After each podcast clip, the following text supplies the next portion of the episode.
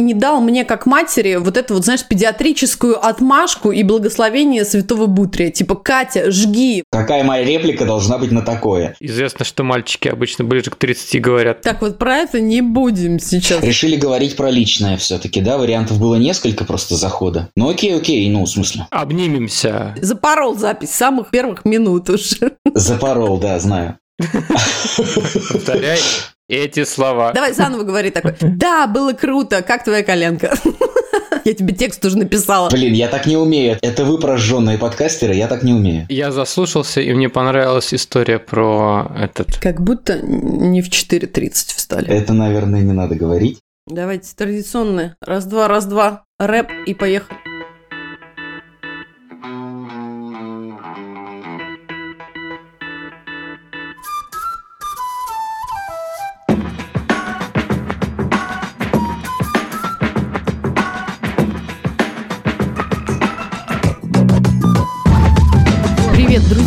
Меня зовут Катя, и это подкаст «Вася in Space». Подкаст о родительстве в непростых условиях. Меня зовут Миша, мы родители троих детей, старшая дочь Женя, младшая Тоня и у нашего среднего сына Василия расстройство аутистического спектра. Где бы вы сейчас ни находились, на кухне или в машине, в холле коррекционного центра, школы или больничного отделения, а может быть вы пытаетесь прийти в себя после полного забот дня и очередной дозы новостей, добро пожаловать, устраивайтесь поудобнее. И не забудьте наушники, не все темы, которые мы будем обсуждать, подходят для ушей ваших крошек. Вася из Space. Спасибо всем, кто в силу своих возможностей продолжает поддерживать нас на Patreon или Бусти. В этом выпуске мы приветствуем Анатолия! Е! Аплодисменты! Ура, ура! Для всех друзей нашего подкаста в России мы добавили ссылку на разовые чаевые. Ваша поддержка очень важна для нас. Все ссылки вы можете найти в описании выпуска, в нашем Телеграм и в Инстаграм аккаунтах. А сегодня у нас в подкасте крутейший гость, педиатр всея Москвы и города Иваново, Сергей Бутрей! Ура! Е! Здравствуйте. Здравствуйте. Привет. Смотри, Сергей, для начала расскажи нам немножко о себе, вообще как ты сам себя представляешь и кем на данный момент ощущаешь себя вот в первую очередь, потому что ты же человек многогранный. Сформулируй нам, кто такой Сергей Бутрий? Я детский врач, педиатр, отец э, троих детей. Сейчас я стал говорить троих. Так вышло, что у меня появилась приемная взрослая 16-летняя дочь. И блогер, медицинский блогер, наверное. Так я долго пытался смириться с этим званием. Я долго пытался представлять себя как человека с графоманией, у которого почему-то появилось много подписчиков. Но вот э, столько раз мне сказали, что я блогер, что я потихоньку начал принимать этот факт. Окей. А расскажи, Сергей, про то, как началась твоя карьера в педиатрии вообще.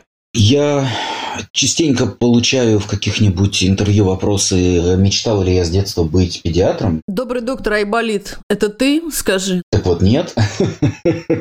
А, Я почти случайно поступил в медицинское училище, и в середине обучения на фельдшера мне понравилась медицина.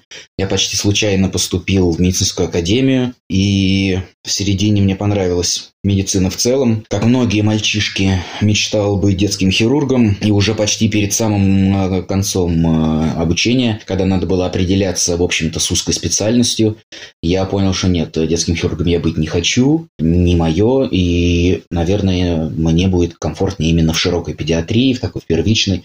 И уже в ординатуре по педиатрии я понял, что не, не ошибся. Педиатрия ужасно интересная штука. Педиатры самые крутые врачи на Земле. И мне нравится называть себя педиатром. Когда я был и студентом, и ординатором, и молодым врачом, мне всегда очень обижало и как-то внутри ущемляло, уязвляло, что в педиатрию идут те, кто не смог найти себя в узких специальностях, то есть люди изначально мечтают о чем-то, потом у них не получается, например, пройти входной экзамен на это, и они остаются в интернатуре. Это такая штука, которая в мои годы, сейчас ее отменили, а когда я заканчивал институт, все шли в интернатуру по педиатрии, и там невозможно было ее не получить. Получалось, что педиатрия такая специальность для неудачников. Было очень обидно, я гордился тем, что я именно в ординатуре по педиатрии. Это значит осознанный выбор, я не автоматом туда попал, это был мой план. В общем, вот, теперь я педиатр, и очень этому рад. Круто. Я тоже за педиатров, потому что у меня родители педиатры. О, класс. Я играю за команду педиатров. Отлично. Да, круто. Слушай, а можешь немножко рассказать про свою семью и про сына Артема? А, У меня достаточно рано появились дети, и я был э, как э, человек, который достаточно незрелый к тому времени, полон подростковых комплексов, э, черно-белого восприятия мира Мгм. и ощущением того, что уж ну я-то, в смысле ну у меня-то. Узнаем, да-да-да. Точно. Мне очень отзывалась, Михаил, твоя... тва- Да, да, да, да, да. Я прям в... Я же переслушал весь подкаст, э, как раз вот недавно закончил. Буквально там к пару выпусков мне не очень зашли, там финансовые еще какой-то. Так вот про это не будем сейчас, Сергей.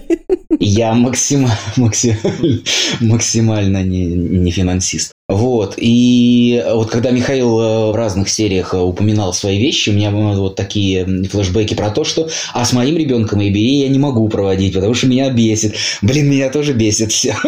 Я завожусь с полоборота и так далее. То есть я максимально не могу быть профессионально мыслящим и, и так далее. Со своим ребенком, а тогда был как бы в 10 раз меньше мог. И Самое как бы подлое во всей моей истории то, что э, первые лет 5-7, наверное, моего родительства мои дети абсолютно играли по этим правилам, они были идеальными. Они были суперинтересными, классными, и там детские истерики, какие-то обычные трудности, э, которые, в общем, описаны во всяких там умных книжках. В общем, с этим я справлялся неплохо и думал, что когда мои дети пойдут в школу, э, я буду прям на высоте, и все будут на высоте, и все будет круто. Но именно с э, приближением школы у младшего сына стали проявляться вещи, которые невозможно стало игнорировать. Сейчас задним умом я понимаю, что они стали проявляться гораздо раньше. Он всегда был странненьким, а, он всегда был таким не понимающим шуток. Если шутит, то сам максимально нелепо, не понимает социального контекста. Где-то в магазине он мог подойти к женщине и сказать, вы слишком толстая, подвиньтесь, я не могу здесь пройти. И у меня был год, когда я прямо, я назвал его годом извинений. Я постоянно за него извинялся. Стоило мне куда-то его отпустить. Буквально первые 17 секунд прям он что-то делал, за что мне нужно было извиняться перед другими членами площадки, магазина, кинозала или другого какого-то комьюнити. И я в какой-то момент понял, что я просто боюсь отпускать его в социуме. Потому что точно что-то пойдет не так. Вот. Э, Были какие-то мелкие звоночки, типа он не понимал э, смысл игры в догонялки, они бежали с сестрой к подъезду на перегонки. А, Я даже придерживал сестру, она старше его и выше, и быстрее бегает. Я придерживал ее за куртку, она бесилась. «Папа, ты подыгрываешь, так нечестно!» И я отдавал ему фору, он бежал, она все равно его обгоняла, трогала дверь подъезда и орала «Я первая, я первая!» А он подбегал, трогал дверь подъезда и, и кричал «Я второй, я второй!» И Он вообще не понимал, в чем смысл этой игры, то есть он просто за ней повторял. Вот это первенство было ему недоступно. Я бы, наверное, тогда должен был спохватиться. В 7 лет, э, когда надо было отдавать в первый класс, я не отдал. Потому что видел явно, что он не справится. Я попробовал поводить на дошкольную группу. Видел, что он не справится со школой, думал, что год ему надо дать дозреть. Ну, дал, ну, дозрел. Ну, и все равно все началось с выхода в первый класс. Да, слушай, как раз да, про этот вопрос, ты сам его предвосхитил. Когда ты начал обращать внимание на особенности сына, и как у тебя вот этот процесс с принятием и движением в сторону понимания аутизма. Что далось легко, что было сложно в этом. Про когда заметил, то есть ты говоришь про звоночки, что что-то было, а в какой-то момент ты уже так хоп и принимаешь решение, что что-то надо диагностироваться. Ну, собственно, да, он, э, он выходит в первый класс, и буквально с первых недель начинается вызов в школу, наши любимые. Ох, Обожаю. При этом, я не знаю, вы же как бы на русскоязычную аудиторию делаете подкасты. Я не знаю, нужно ли вообще пояснять русскоязычной аудитории, что в России э, школа обычно не на твоей стороне. Школа обычно строит диалог так, плюс-минус чуть более вежливо или чуть менее вежливо, но в любом случае лейтмотив диалога состоит «У вас бракованный ребенок. Вы нам привели не кондицию. Он не соответствует требованиям нашей школы. А у нас тут, между прочим, не просто какая-нибудь там школа. А вот такая-то и такая-то, да-да-да. И там как бы вот эти все вещи, которые я только в книжках, э, переведенных с английского, могу читать, что школа воспринимает это как вызов, как проблему, вместе с семьей ищет какой-то угу. совместный выход. М-м, так не было.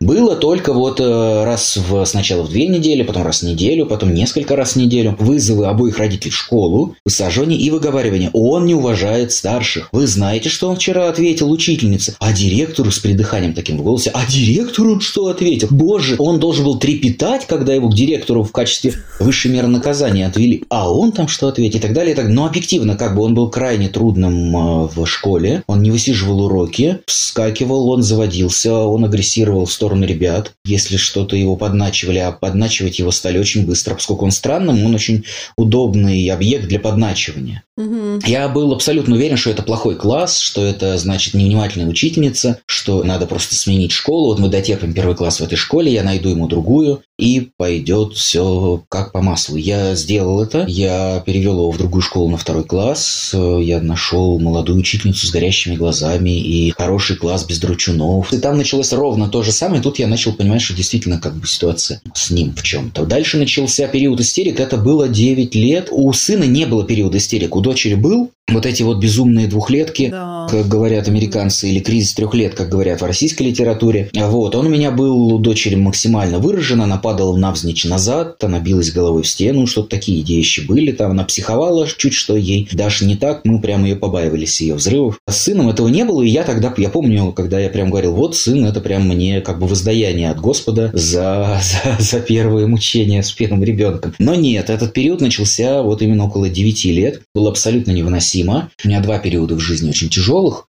и вот это, наверное, один из них.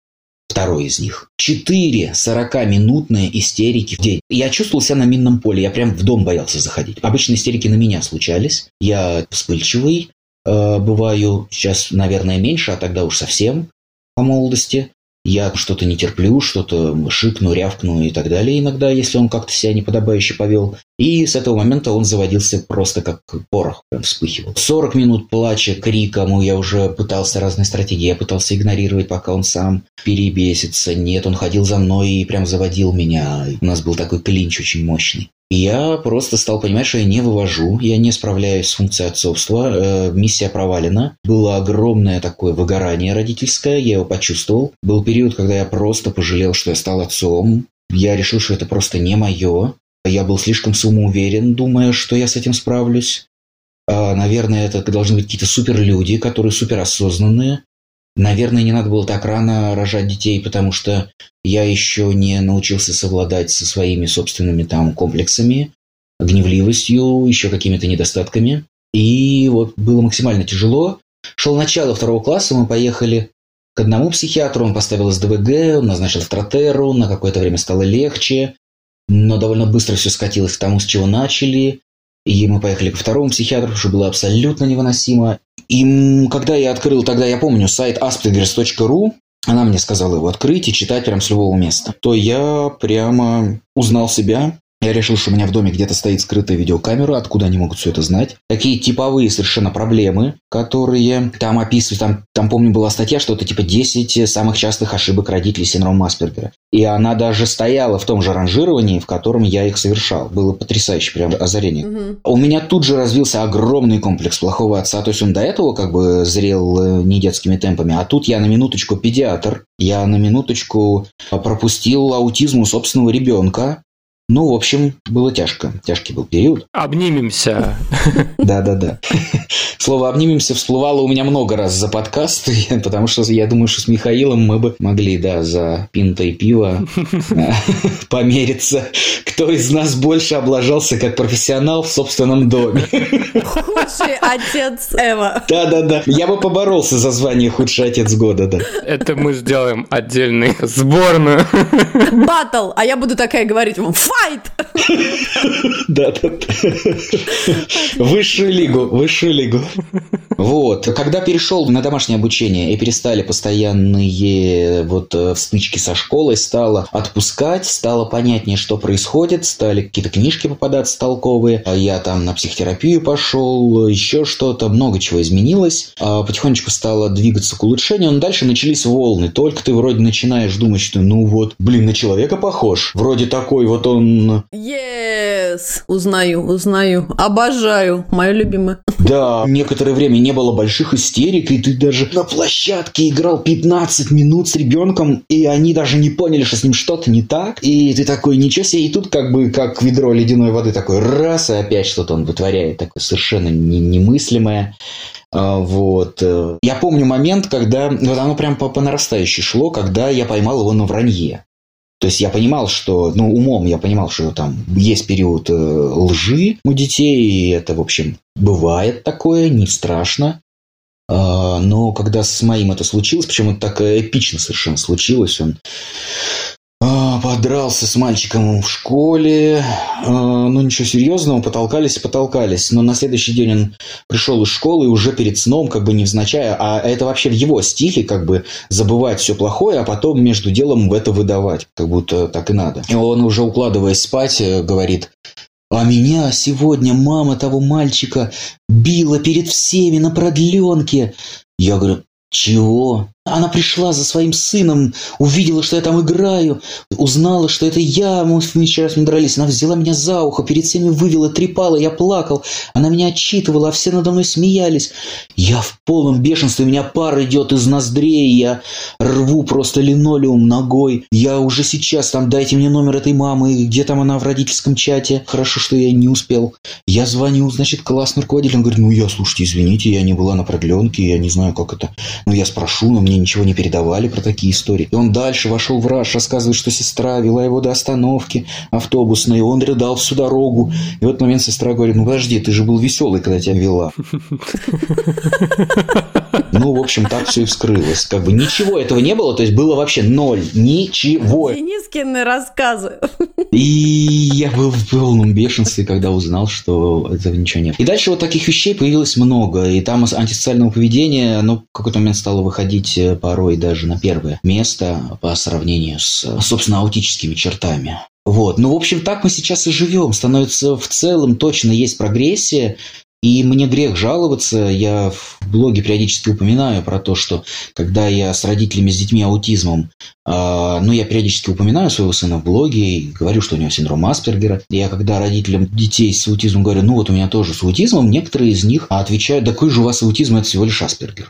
С одной стороны, они, они правы, как бы, ну, действительно, это не самая тяжелая форма. Типа, они добавляют, каждый родитель ребенка с низкофункциональным аутизмом мечтает, что у него был Аспергер. Оно так-то так, но, в общем, в любом случае, в любом случае, это группа болезней из одного ведерка.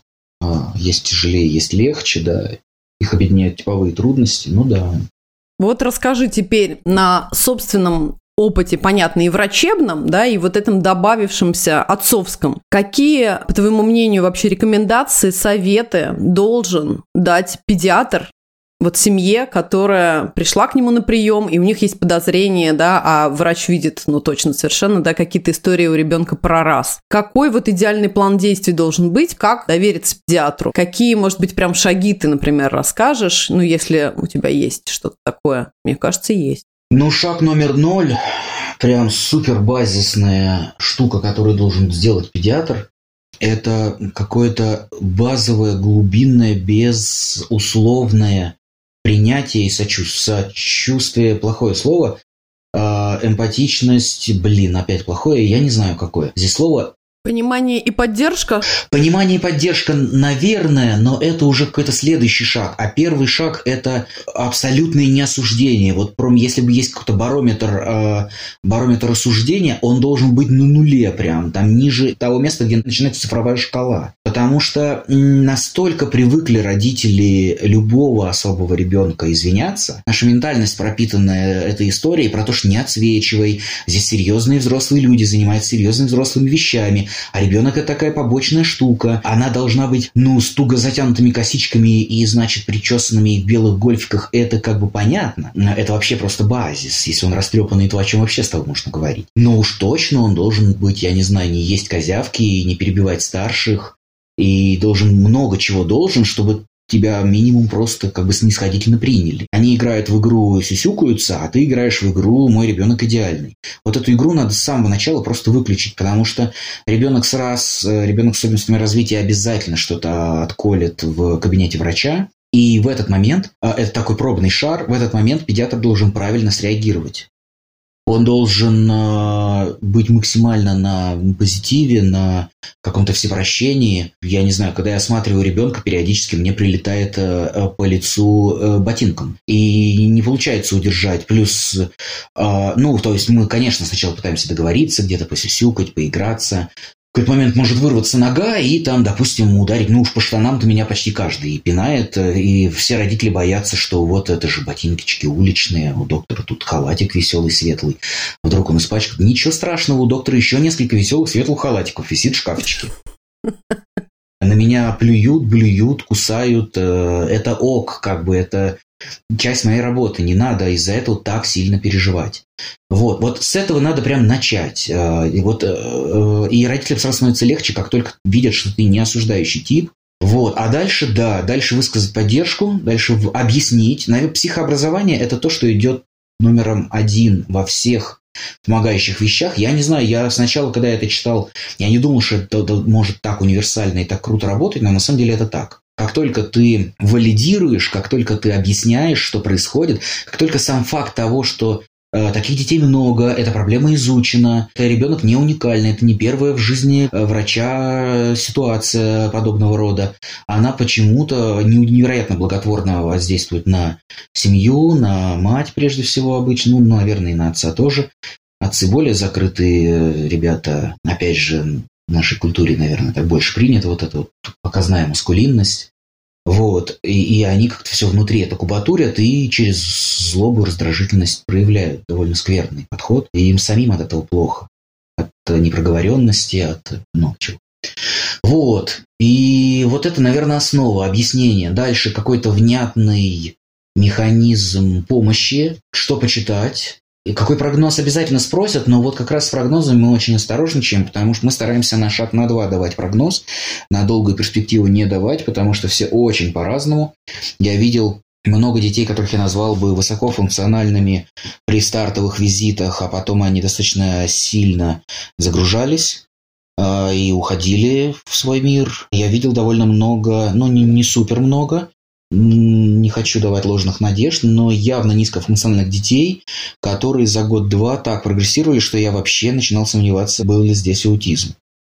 Вот, вот, такое тоже бывало. И поэтому мы боимся давать прогнозы, мы объясняем, что другой способ функционирования мозга, восприятия реальности, вот что-то такое. Сергей, а вот про шаги, какие ты обычно говоришь, первые действия должны быть сделаны? Ох, это очень зависит от э, того, с чем они пришли, родители. Они могли прийти, перечитавшие кучу литературы, пересмотрев кучу роликов, имеющих свое уже представление о диагнозе, зная диагноз, черт возьми. Это одна история. Они могли прийти, понимая, что с ребенком что-то не так, и э, поговорить о том, что, собственно, не так, а если действительно нам не мерещится, действительно не так. Вот Одна такая запоминающаяся мама была, лет пять ребенку, ребенок не говорит. С чем она пришла? Она говорит, вы знаете, есть несколько странных моментов, по-моему, вот прям так она и сформулировала, которые меня беспокоят. В целом меня все устраивает с ребенком. Она, она прям прекрасная дочь, у нее все прям отлично. Но вы знаете, она ведь может три часа открывать и закрывать межкомнатную дверь. То есть вот она откроет ее и закроет. И тут же снова откроет, и вот так ручкой хлоп, хлоп она закрылась.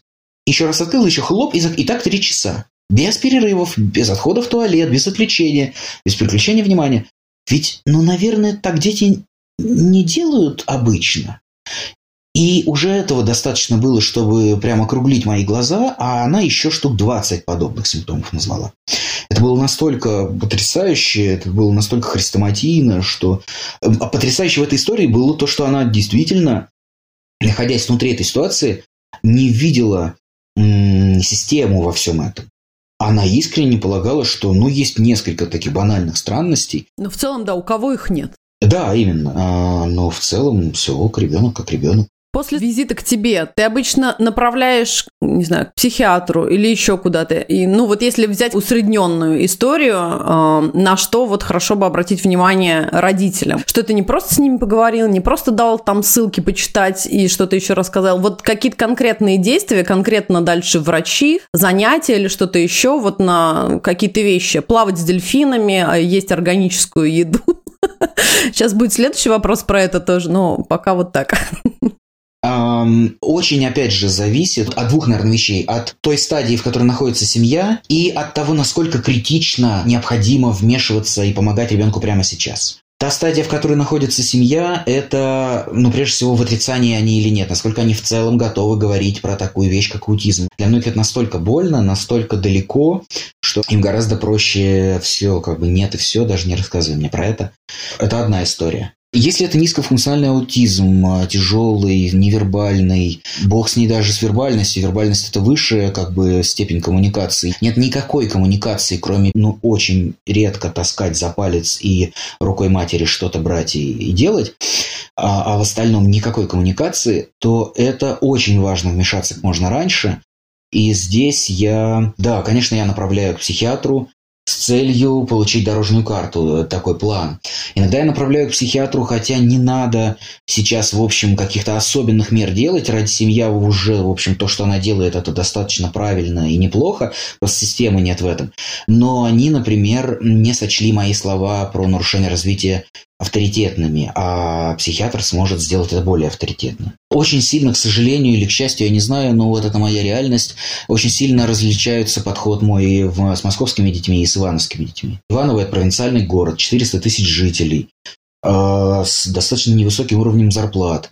И получается так, что сама поездка к психиатру может стоить им половины зарплаты, месячной. А если мы говорим про там, ну, достаточной интенсивности там, курса EBA-терапии, то это прям 2-3 зарплаты месячных. То есть они объективно такого в принципе никогда не потянут.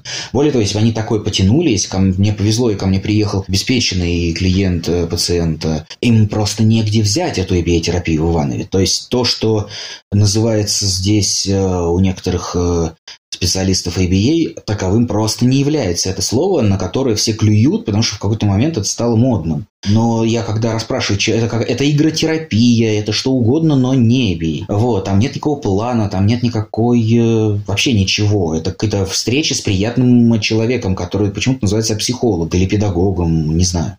Вот, это не совсем то, что мы бы хотели, это не та помощь. В общем, слишком много факторов. И вот, к сожалению, в Иванове я э, предпочитаю ограничиваться какими-то менее дорогими и более прощенными методиками, ну просто потому что ни по деньгам, ни физически им это недоступно.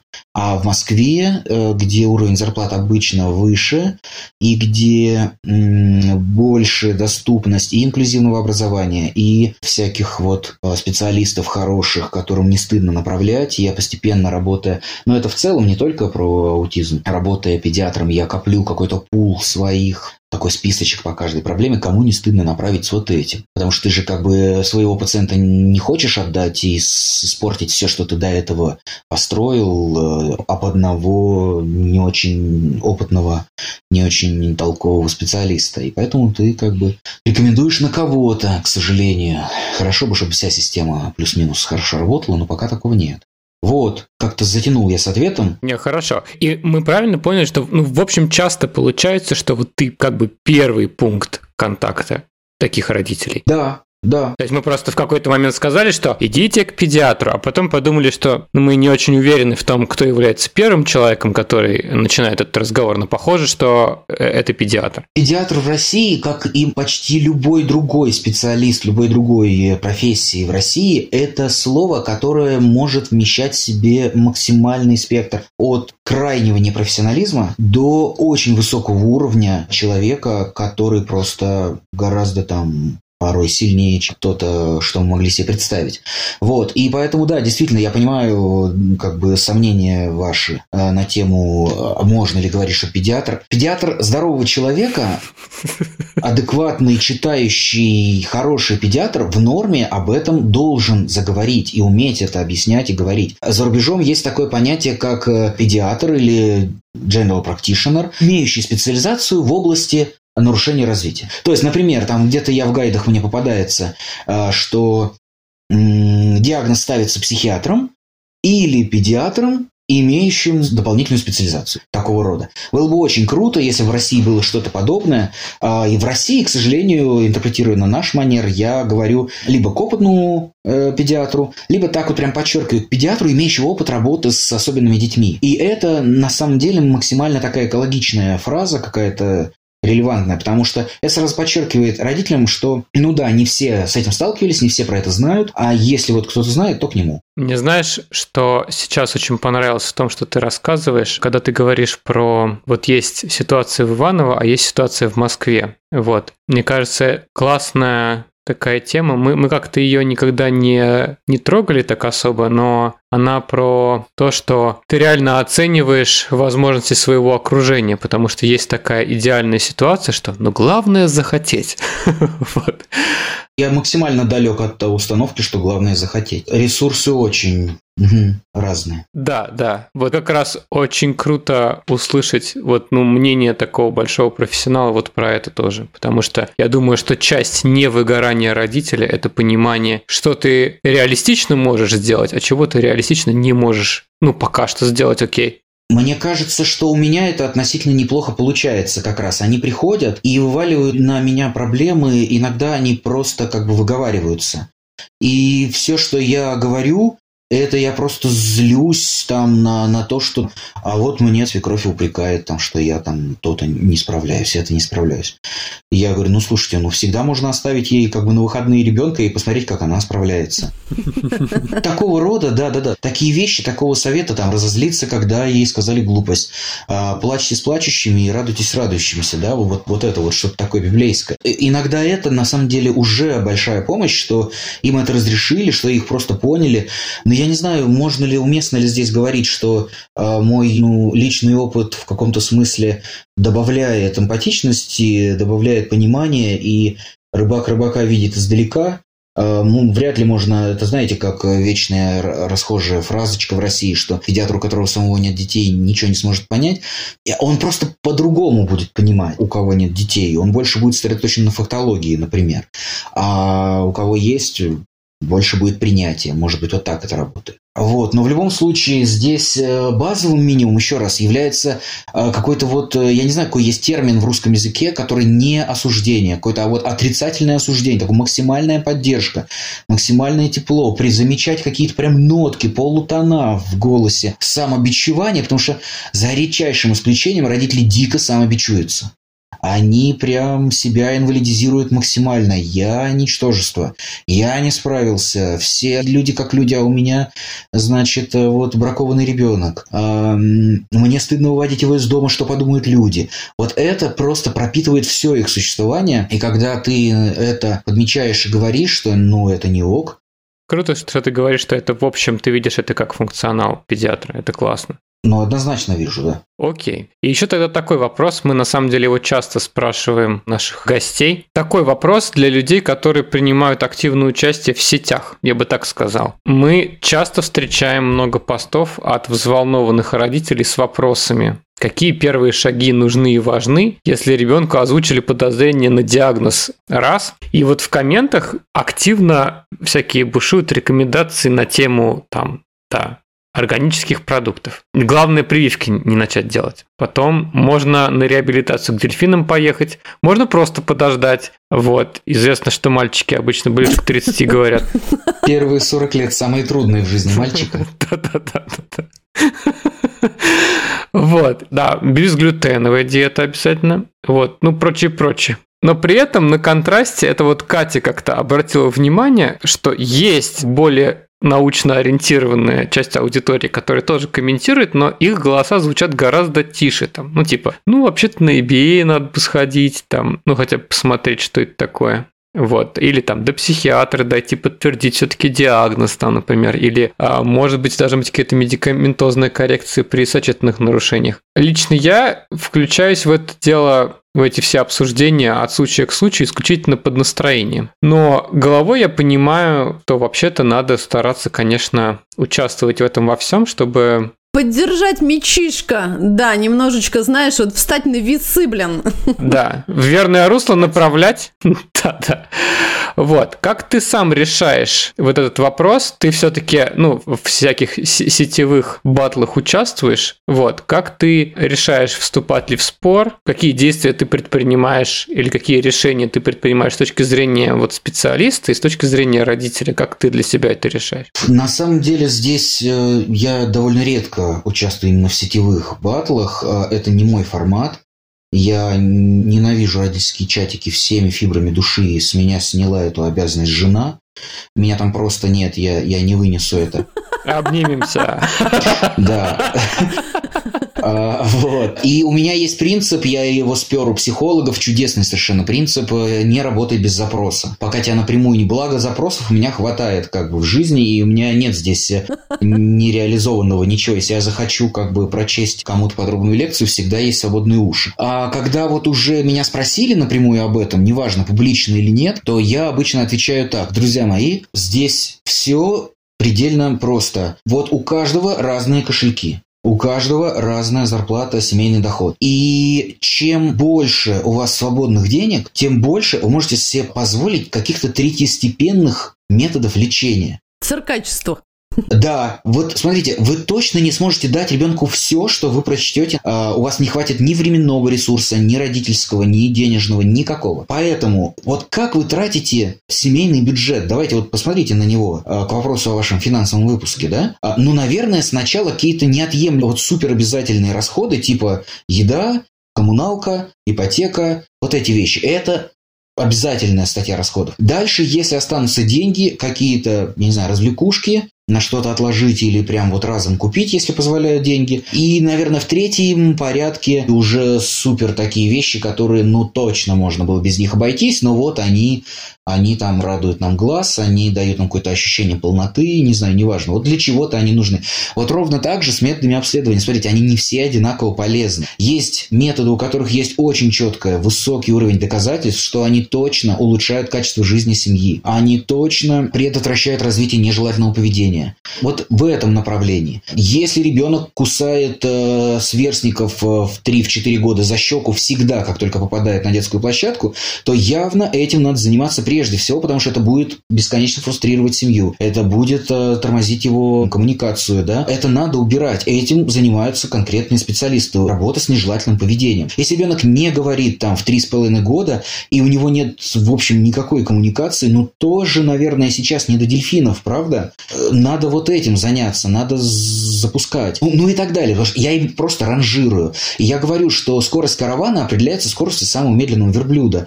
Вот нам надо выбрать несколько несколько самых слабых вещей, и этим занимается специалист, психиатр. Иерархия такая, что, по крайней мере, в нашей системе медицинской психиатр не только ставит диагноз, это первое, что он делает. Второе, не только понимает, нужны ли таблетки, сам аутизм не лечится таблетками, но есть масса нежелательного поведения. Мне, ой, прям резануло, как Михаил в одном из выпусков сказал, не потому ли я согласился на таблетки сыну, чтобы сделать его удобным и меньше уставать. Типа, я такой эгоист, нифига себе.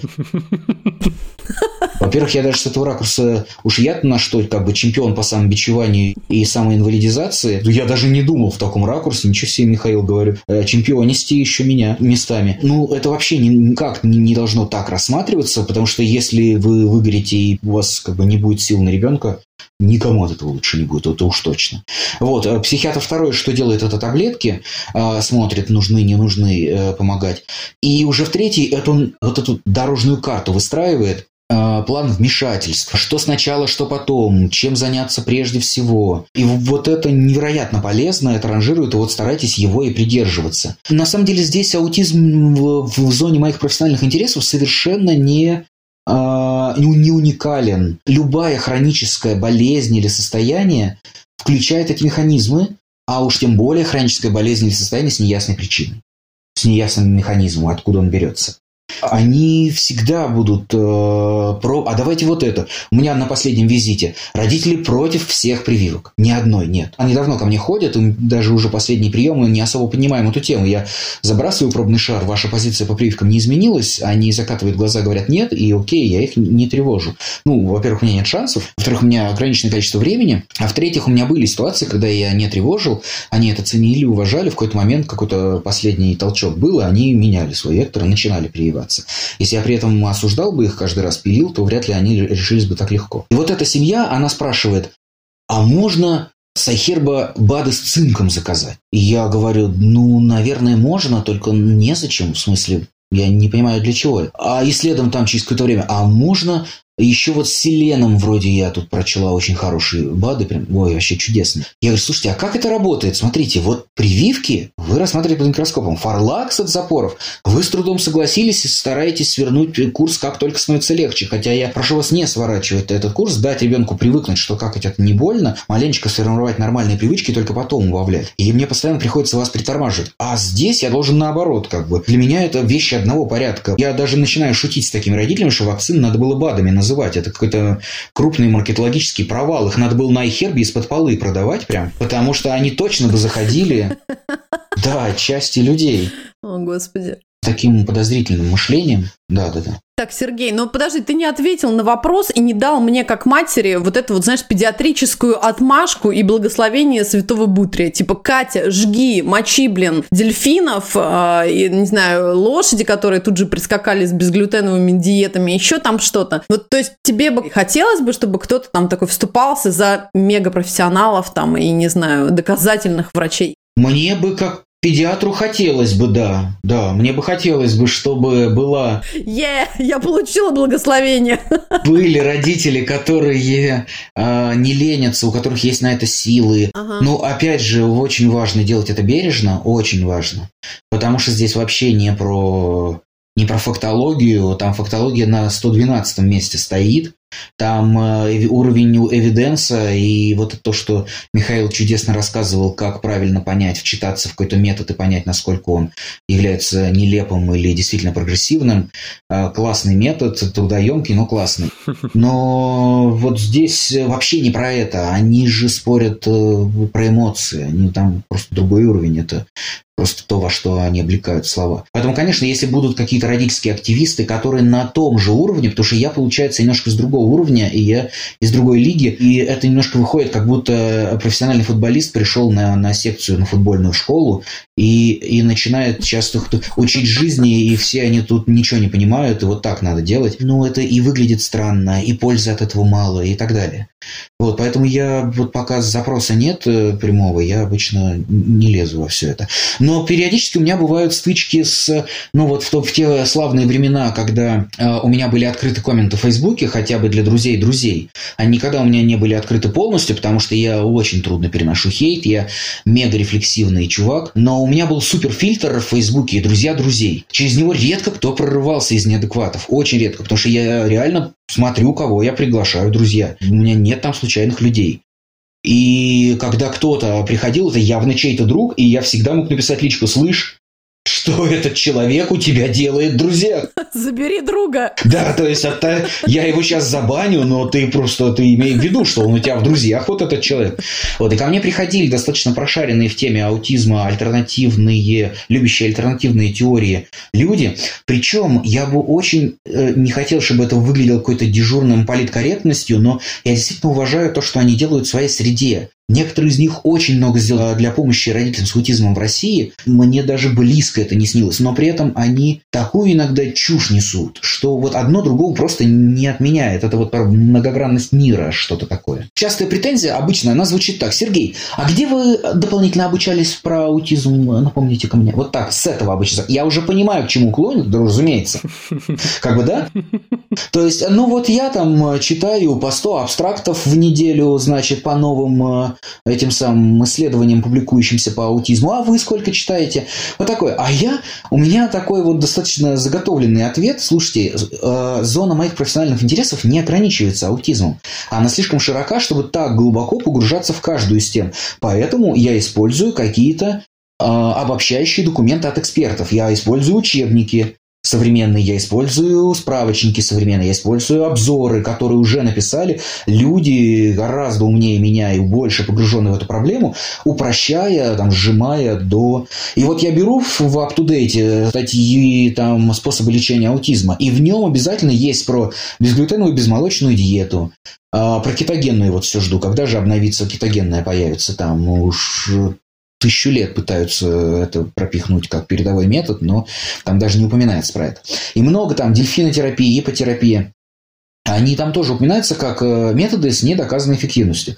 Поэтому, ну, что плохого в том, чтобы пообщаться с э, лошадками? Ну, что плохого в том, чтобы поплавать с дельфинами, я, кстати, могу, наверное, сказать, да? Я тоже, да. Это в целом довольно сомнительное удовольствие содержать дельфинов в неволе. А лошадки, ну, в общем, им обычно ок. Но э, вспоминаем вот эту иерархию. Мы сначала тратим на супер важное, потом на второе. Так вот, дельфины в этой иерархии – это даже не третье.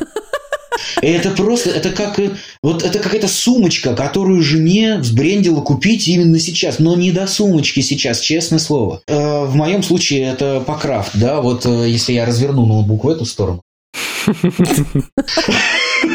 то вы увидите, что после сплавов я просушиваю покрафты, иначе они тухнут, э, дурной запах появляется, и сушу я их дома. Вот если я снова новый, у меня их много просто, уже разных, под разные цели. Если я захочу очередной покрафт, мне жена скажет, ну, Сереж, я не говорю, что как бы, ну, вы занимаетесь фигней, не надо это вообще никогда, потому что не надо никогда.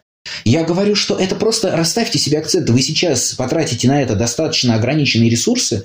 А кем бы вы ни были, у вас всегда ограниченные ресурсы. Ну, давайте все-таки расставим акценты правильно. Есть там статья 27, по-моему, 27, э, методов с доказанной эффективностью помощи при аутизме. Это, кстати, не только VTBA-терапия, да? Их же там достаточно много. Да. И на, на сайте фонда выход, он есть, его можно нагуглить. Да, кстати, и куда я еще маршрутизирую? Я маршрутизирую на хорошие сообщества по аутизму угу. в России. Ага. Это фонд выход, это аутизм регионы, это обнаженные сердца, это Антон тут рядом. Их много, потому что вот эти комьюнити, они очень полезны. Их просто их невозможно переоценить прям. А, это вот и споры с, э, в родительских чатиках, да, формирование таких активных агентов закваски, которые будут вот потихонечку перемалывать эти э, жерновах э, вот эти неправильные установки и в нужную сторону клинить общественное мнение, да, и много-много-много вот такого всего. Поэтому, да, вот в эту сторону я их тоже направляю. Они очень помогают. Круто. Слушай, ну, вообще супер разговор, и еще кучу всего хочется спросить. Может быть, мы продолжим еще однажды. Последний будет вопрос такой, он как бы обращен к тебе, но на самом деле ко всем нашим слушателям, мне кажется, тоже. Вот если, возвращаясь тебе, к самому себе, тому, в те самые первые годы, очень сложные и непростые, да, вот своего особого родительства, что бы ты сейчас, имея уже опыт, сказал и, может быть, просто пожелал тому Сереже Бутрию, который вот только-только начал там рвать волосы на голове а, и вообще дико переживать и не понимать, что делать. Какие бы, может быть, пару слов там или советов ты сказал? Мне кажется, это всем нам будет тоже сейчас супер полезно. У вас уже были ответы на этот вопрос, и я вот э, просто слушал людей, которых вы приглашали, и просто кивал постоянно как бы на многие вещи, размашисто кивал такой, да-да-да, не зная, как поставить лайк. А, эм, прежде всего снижать ожидания. Прежде всего снижать ожидания. Потому что вот это вот подростковый максимализм, вот это вот ожидание, что ну уж ты-то, ну уж у тебя-то точно все ты просто обречен стать лучшим родителем на земле. И если ты не будешь лучшим родителем, то тебе за... иначе зачем тебе быть, как у Цоя просто. Вот, да? А, что бы я еще не знаю. Я, у меня много советов, но кто сказал, что я нынешний э, умнее и честнее я, я бывшего? А, может быть, в той наивности и было, и крылось э, настоящее. Я бы сказал, заводи детей попозже, созрей сначала сам, отреагируй свои подростковые комплексы, походи на психотерапию, я не знаю. С другой стороны, может быть, я и рост в основном опираясь на эти жизненные невзгоды и, и начинал потихоньку все лучше понимать, понимать семьи, принимать их с разными с недостатками. А, я не помню тоже, где я это слышал, эту мысль про то, что... А у вас наверняка ведь и слышал, да? Вот, Михаил, ты же помнишь свои прошлые подкасты, где-то у тебя же было. ABA-терапист а, должен иметь детей или нет сам, да? Да, это у Кати Крыловой был вопрос такой. Это просто и так, и так ок. А одни сильны в, в этом, а другие в том. А, и те, кто имеет детей, будет чаще с пониманием такой, да, да, у меня так было. Вот именно только этого иногда достаточно, чтобы просто вытянуть из, ну или, по крайней мере, дать очень такой классный волшебный пинок в сторону всплытия, что тебя поняли, тебя услышали, ты такой не один, многие это проходили, посмотри. И так далее, и так далее. Вот, что бы я еще сказал предыдущему, ну, не запирайся в, в своей скорлупе. Когда-то было настолько больно, столько никто не понимал, что у тебя происходит, у тебя просто глоссария такого не было, чтобы ты говоришь, у меня у ребенка истерики. И он говорит, да, у меня истерики. Ну, в смысле, мой ребенок э, часто плохо себя ведет на площадке, и мой плохо. Ну, твой нейротипичный, а мой нет. И у меня у тебя просто нет слов, чтобы описать, что именно идет не так. Не запирайся, не, не отдаляйся от друзей. Ну, не понимают они тебя, ну, нормотипичны. Был период, я его точно помню, когда я ненавидел родителей здоровых детей. Просто физически их ненавидел. В кабинете я вполне смог, мог с этим справляться, потому что я профессионал, кто бы передо мной не был, я а, отнош, стараюсь относиться ровно и, и так далее. Но когда, скажем, вот в нейтральной среде, в обычной среде сталкивался с родителями, ну, например, я гуляю на площадке с собакой, и с нами гуляет там другая семья. И она рассказывает, какие у нее чудесные дети. А они пришли со школы, сами разогрели себе еду. Если ее нет, они ее сготовили, дома убрались, уроки сделали. И все это до того, как мама пришла с работы, самое как бы тяжкое в этом во всем, что она ставит себе это в заслугу. Вот прям видно, как она... Это не просто как бы такая здоровая, нормальная родительская гордость за своих детей. Это именно вот тот самый подростковый комплекс, который был бы у меня, если бы у моего ребенка не было бы аутизма. Я бы тоже все, что хорошего происходит, я бы автоматом записывал бы себе. Ну, а как иначе? Я же такой весь офигенный, что по-другому и быть не могло. Так вот, это вот э, все, что идет не по плану, это я виноват. А все, что идет э, по плану, это э, мне в заслугу, это слишком примитивно, не надо так. Ты говоришь, что бы я себе сказал э, тому, я бы уверен, что я просто себя не понял. Эти вещи не говорятся словами, и из слов зайдет процентов 10, и это будет супер результат. Эти вещи проживаются шкурой на каких-то кризисных моментах, э, в самобичевании, в зареванных э, глазах, э, в мечтах о машине времени, чтобы назад отлететь и никогда не быть родителем, в разбитых кулаках об стену. Вот во всем этом кроется это то, а не в словах. Не знаю, стоит, стоит ли это вообще говорить. Стой. И строить стоило, и бороться стоило. Да, может быть. Я иногда ловлю себя на том, что я порой слишком погружаюсь в алармизм. Я вот компенсирую я то, что я себе молодому не могу это сказать и предотвратить что-то, видя, как другая семья начинает похожий вроде бы, хотя не бывают одинаковых путей, но похожий вроде бы на мой путь, я хочу там типа их заранее предупредить и говорю, сгруппируйтесь, у вас будет то-то в таком-то возрасте с большой вероятностью. Я понимаю, черт, ведь, а если не будет? Я сейчас как бы хуже могу сделать вот этим всем. Это это же эффект бабочки в чистом виде.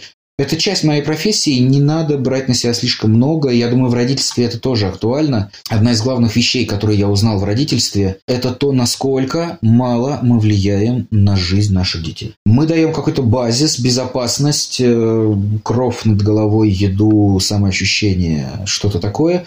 И все. И на этом, в общем, остальное зависит от пошлой случайности, удачи, кучей неуправляемых вещей, которые от тебя никак не зависят. И в какой-то момент делай, что должен быть, что будет, стало моей жизненной философией. Ура! Проповедь Святого Бутрия на этом считается завершенной. Да. Сейчас будем гасить свечи. Михаил, ты, кстати, тебе рассказали уже, почему я святой бутрий? Да, потому что когда меня хейтят где-то в комментах, э, на чем-то меня поймали или думают, что поймали, они говорят, вот, посмотрите, вот ваш святой бутрий, он какой на самом-то деле. Это был классный, непростой, но уверенный, очень полезный разговор. Спасибо, Сергей, что нашел время и пришел к нам в подкаст. Приходи еще. Да, Святой Бутри, я чувствую, мы продолжим, да, в каких-то еще следующих выпусках, потому что темы не заканчиваются, разговор невозможно прекратить. Но да, спасибо тебе огромное, это было, правда, очень круто, и я уверена, что ну, много пользы найдется в этом и какой-то поддержки. Спасибо, что позвали, друзья. Было очень приятно. Друзья, спасибо вам огромное за то, что вы были с нами. Не забудьте подписаться на наш подкаст, поставить звездочку, оставить комментарий на вашей подкаст-платформе. Это важно и помогает нашему проекту расти. Мы будем выходить раз в две недели. Спасибо всем, кто продолжает поддерживать нас на Patreon. Для друзей нашего подкаста в России у нас есть аккаунт на Бусти и ссылка на разовые чаевые. Ваша поддержка очень важна для нас. Все ссылки вы можете найти в описании выпуска в нашем Telegram и Instagram аккаунтах. Пока! До свидания. Е, пока!